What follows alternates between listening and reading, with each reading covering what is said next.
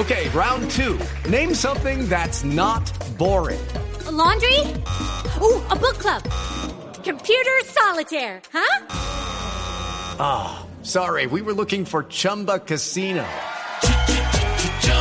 That's right. ChumbaCasino.com has over 100 casino style games. Join today and play for free for your chance to redeem some serious prizes. ChumbaCasino.com. No purchase necessary. Full prohibited by law. 18 plus terms and conditions apply. See website for details. Y ya que estamos hablando de, de dispositivos Apple, Pharrell Eh, Williams, Steven Spielberg. ¿usted, ¿usted cuál es su iPad? ¿Usted cuál tiene?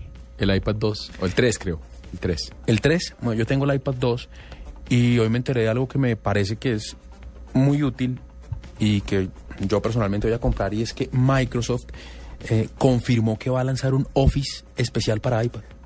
Sí, tarde. Sí, Se demoró. Se, demoró, se demoró, pero, pero chévere, ¿no le parece? ¿No le parece que es supremamente útil? Es, Sí. digamos, una de las cosas que más está- le hace falta a un iPad y es poder hacer una presentación no, o poder tener esos documentos, yo que sé, un Excel, eh, pero un los Word, son compatibles, pero es que ojo, porque claramente espera uno esperaría uno que mejore la usabilidad, pero ya existe Word, o sea, se llama Word, se llama Pages, existe Excel, se llama Numbers y, y está también el de PPT que no me acuerdo cómo se llama.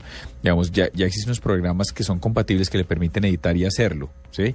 Y yo he tratado de hacer presentaciones y le confieso que no son tan no es tan amigable eh, el, el tamaño de la pantalla más. En mi caso, ahora si usted está en un aeropuerto está viajando, seguramente funcionaría muy bien.